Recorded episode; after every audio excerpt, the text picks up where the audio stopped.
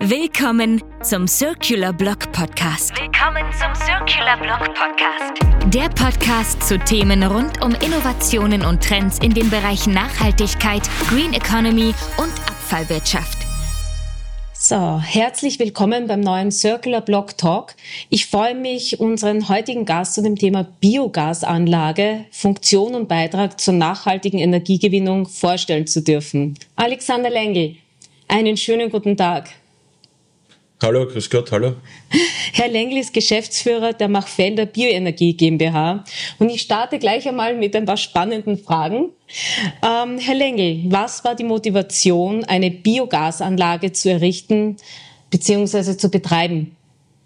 Naja, das war damals, in Wirklichkeit war es mein Vater im Jahr 2002, hatte er die Idee, eine Biogasanlage zu betreiben, da wir schon sehr lange mit Bioabfällen in der Kompostierung zu tun haben und im Bioabfall sehr viel Energie enthalten ist, die was in der Kompostierung eigentlich verloren geht. Es kam dann auch das äh, Verfütterungsverbot von Speiseresten an, mhm. an, an, an, an, Schwe also an die Schweinemast. Und so wurde in Wirklichkeit dann die, die Idee umgesetzt, dass man eine Biogasanlage errichtet und dort auch die Speisereste wie Biomüll überlagerte Lebensmittel zu vergären, daraus Gas zu machen, grünes Gas zu machen mhm. und das zu verstromen. Ähm, was ist genau eine Biogasanlage und was passiert in so einer Anlage? Naja, die Biogasanlage, in Wirklichkeit werden die Abfälle in unserer Biogasanlage in der Aufbereitung, also in der Aufbereitungsanlage aufbereitet. Es werden die die Störstoffe getrennt. Es bleibt, am Ende des Tages bleibt nur mehr die flüssige Masse über, die dann in Fermenter geleitet wird, wo das Gas dann entsteht.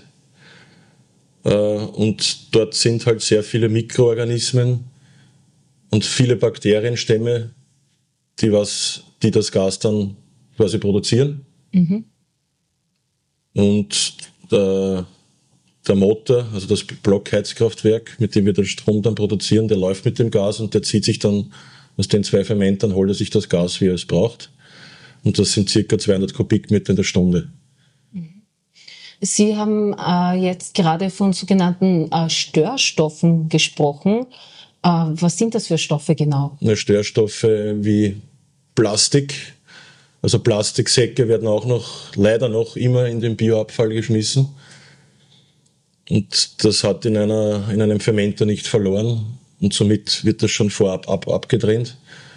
Es, sind auch, es ist auch Besteck teilweise im Bioabfall enthalten. Das wird auch bei uns ausgeschleust. Steine, Sand, also gewisse, gewisse Sachen, die was nichts im Fermenter verloren haben. Ja. Passiert das automatisiert? Wie das, kann man sich das vorstellen? Das ist bei uns automatisiert. Ja. Also unsere Anlage äh, trennt das vollautomatisch auf.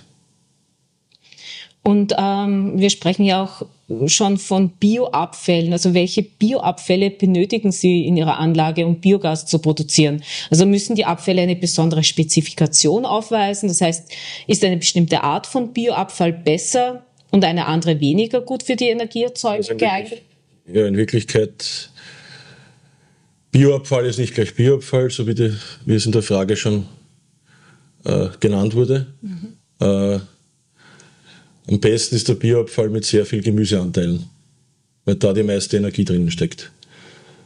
Schlechter Bioabfall, den hast du meistens in, im November, wenn das Laub von den Bäumen runterkommt. Laub hat keine Energie. Kannst du eigentlich nicht in die Biogasanlage schmeißen, solltest du eigentlich kompostieren, hat keinen Sinn. Ja. Aber es, es, kommt immer darauf an, äh, Bioabfall, zum Beispiel Speisereste, kann man auch als, also ist eigentlich was anderes, aber das ist eigentlich das best, beste Material für eine Biogasanlage, weil es die meiste Energie hat. Und wir machen das schon sehr lange jetzt mittlerweile. Und wir wissen jetzt auch schon, wie wir gewisse Materialien zusammenmischen, dass wir die beste Ausbeute daraus erzielen können. Mhm, Dankeschön. Ähm, einer Ihrer Zulieferer ist ja das Unternehmen FCC Austria Abfallservice AG.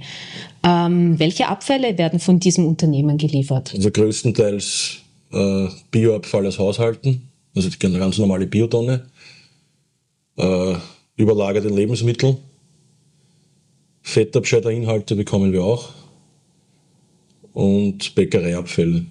Was sind Fettabscheiderinhalte, Herr Lengel? Fettabscheiderinhalte aus Großküchen zum Beispiel, wo beim Kochen das Fett abgeleitet, das wird das Fett abgeleitet in große Behältnisse in den Großküchen selber und dort wird das dann mit Tankautos, also mit Tankwegen abgeholt.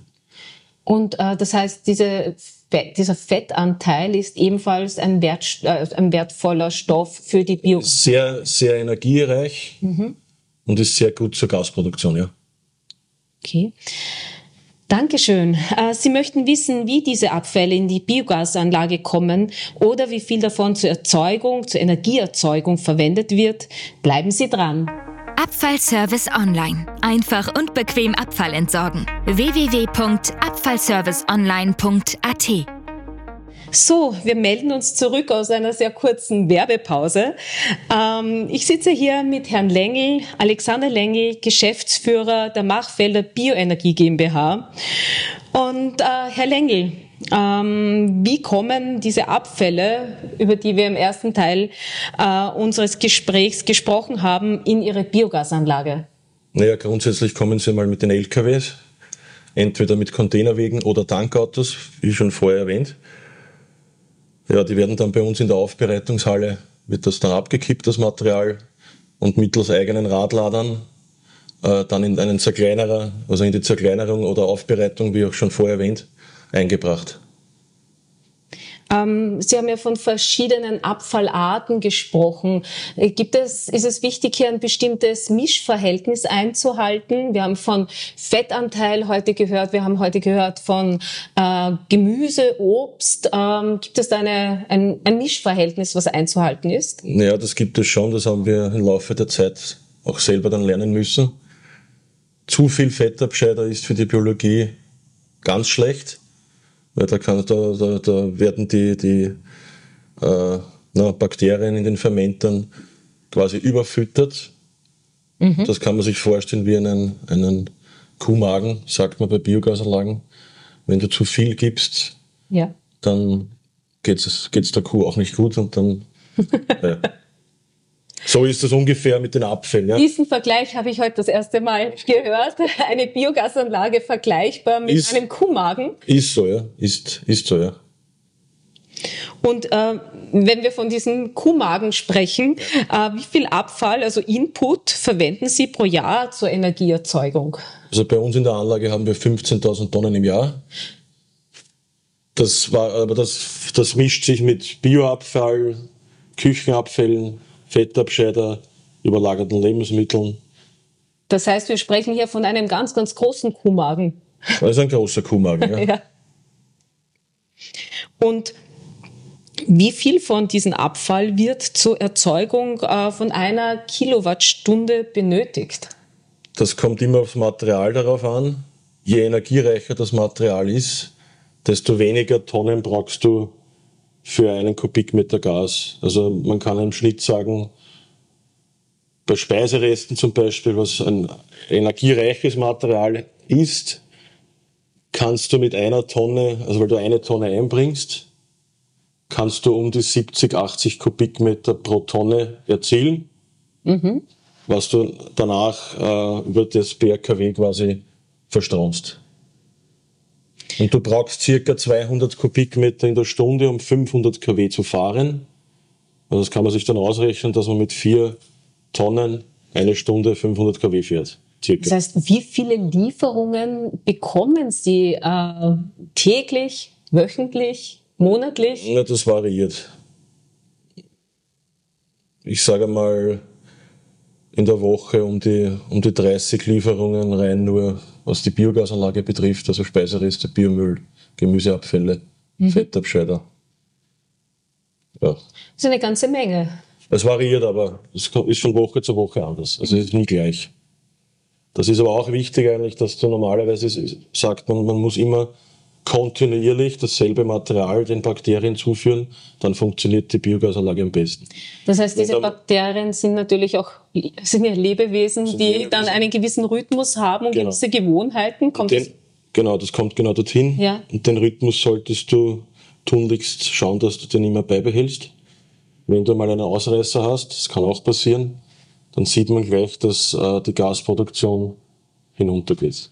Das kann man aber leicht wieder auffangen, wenn man weiß, wie man es macht. Und das wissen wir mittlerweile, weil wir machen das schon sehr lange. Das heißt aber, dann hat ja auch in Wahrheit ähm, das Wetter, sprich die Jahreszeiten, haben dann wahrscheinlich auch eine Auswirkung. Jahreszeiten eher nicht. Also in den, bei überlagerten Lebensmittelspeiseresteabfällen ist das, das ganze Jahr gleich. Es ist nur beim Bioabfall anders. Beim Bioabfall kann man sagen, dass ab November, also wenn das Laub dann alles rund mhm. Von den Bäumen ist, fängt es an, dass die Biotonne eigentlich zu 90 Prozent nur Gemüseanteile hat. Äh, das geht dann bis Februar und im März, wenn die Gartensaison wieder beginnt, hast du dann viel Rasenschnitt dabei. Mhm. Rasenschnitt ist aber grundsätzlich auch nicht schlecht, ist auch eine, eine, ein Energieträger, kann man auch für die Biogasanlage verwenden, ist nicht, nicht das Schlechteste. Also wirklich nur Laub ist nicht verwertbar. Der November, also im November, der Bioabfall im November ist für die Biogasanlage nicht geeignet. Und ähm, jetzt gewinnen Sie ja eine ganze Menge an Biogas. Wofür kann das gewonnene Biogas konkret eingesetzt werden? Beziehungsweise wofür setzen Sie es ein? Zurzeit setzen wir noch, äh, also wir verstromen das komplette Biogas mit einem Blockheizkraftwerk. Äh, in Zukunft ist geplant, äh, das Biogas ins Gasnetz einzuspeisen, also direkt Green Gas ins Gasnetz einzuspeisen. Das ist quasi das nächste, der nächste Schritt bei uns. Äh, ja. Also für diese, also zurzeit wird es bei uns nur verstromt, aber in Zukunft wollen wir es ins Gasnetz einspeisen. Das heißt, ähm, das ist der nächste logische Schritt. Das ist der nächste logische Schritt, ja. Und planen Sie generell äh, im Bereich Green Energy ähm, noch mehr zu investieren, mehr in diese Richtung zu gehen als Unternehmen? Haben wir auch voriges Jahr schon gemacht mit einer Photovoltaikanlage. Also wir gehen schon in diese Richtung und werden das auch forcieren in der nächsten Zeit. Ein spannendes Thema auf jeden Fall. Ähm, da könnten wir bestimmt noch viele Gespräche führen. Vielleicht ist ja noch ein folgendes möglich. Äh, vielleicht auch einmal zum Thema Photovoltaik. Herr Lengel, vielen herzlichen Dank für Ihre Zeit und das interessante Gespräch. Ich bedanke mich auch. Danke. Folgen Sie unserem Circular Blog Podcast oder besuchen Sie unseren Circular Blog auf www.circularblog.at. Powered by FCC Austria Abfallservice AG.